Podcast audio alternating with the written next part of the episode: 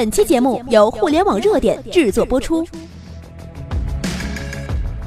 互联网头条新闻，重大事件，每天为你报道。多家快递站点倒闭，快递员将何去何从？二月十三号，据新闻晨报报道，上海申通陆湾公司由于快递员纷纷辞职，快件无人派送，公司已倒闭。其他申通分公司已接手处理积压的快件。上海宝阳路一千九百五十号申通沪松公司大量的快递被堆积成小山状。中国有一百二十万名快递员。据美国《纽约时报》报道，中国是全球最大的快递国度。拥有约一百二十万名快递员，他们通过电动自行车或三轮电动车把包裹送到顾客手中。快递员会在门口大喊“快递”，或用手机通知收件人快递到达。他们为中国的网购繁荣提供了动力，做出了非常大的贡献。但是，大部分快递员都是来自社会底层或者农村的小伙子，他们没有高学历，没有优秀的技能，对他们来说，这份工作很辛苦，而且报酬低。许多快递员承受着超长工作时间和艰苦工作环境的压力，他们每天要完成几百个包裹的派送。如果按照五分钟一个包裹的送达时间来计算，一天派送两百个包裹就需要将近十六个小时。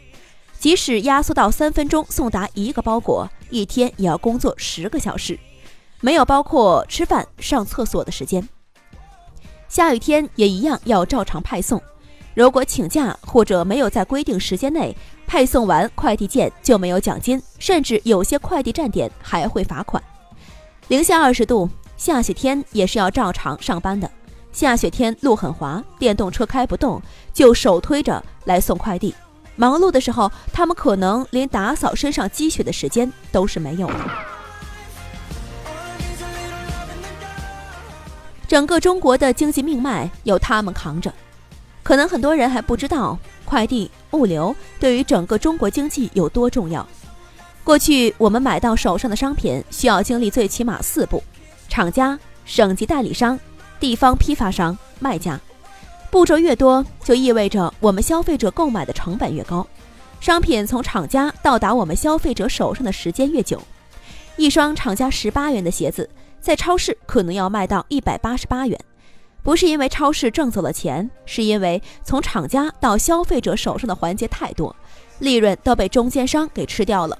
同理，由于繁琐的销售代理制度，耗费了大量的时间在中间环节，厂家的订单也就无法迅速增加，企业的效益始终无法提升上去。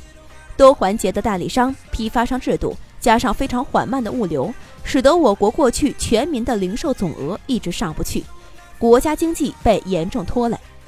发展便捷的物流快递对于中国来说刻不容缓。零六年，随着中央“十一五”规划的开展，国家开始重点发力发展物流业、快递业。物流快递正式成为我们国家战略级的武器。数据显示，零五年我国全民的全年零售总额为六点七万亿，零六年我国全民的全年零售总额增长到了七点六万亿。零七年是八点九万亿，零八年是十一点四万亿，零九年是十三点二万亿，一零年是十五点六万亿，一一年是十八点三九万亿，一二年是二十一万亿，一三年是二十三点七八万亿，一四年是二十六点二三万亿，一五年是三十点零九万亿。国家统计局最新数据显示。二零一六年，中国社会消费品零售总额已经达到了三十三万两千三百一十六亿元。短短十年的时间，我国的零售总额差不多翻了五倍。这个数据放在全球二百多个国家中，都算得上是一个奇迹了。而支撑起这项中国最大经济命脉的功臣，就是那些不管刮风下雨下雪，每天工作超十个小时，没有休息日，拿着微薄薪水的快递员。人均收入两千一到五千元。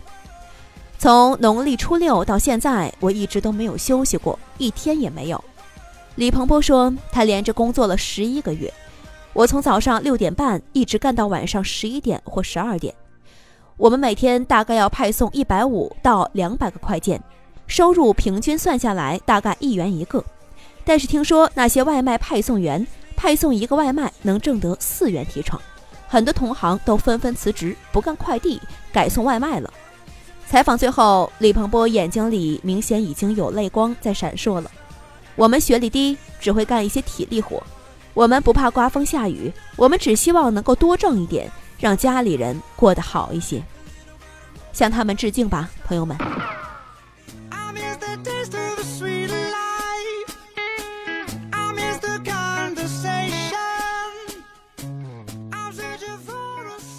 以上就是本期的全部内容。了解更多头条，微信搜索公众号“互联网热点”，点击加微的“互联网热点”进行关注。再次感谢您的收听，拜拜。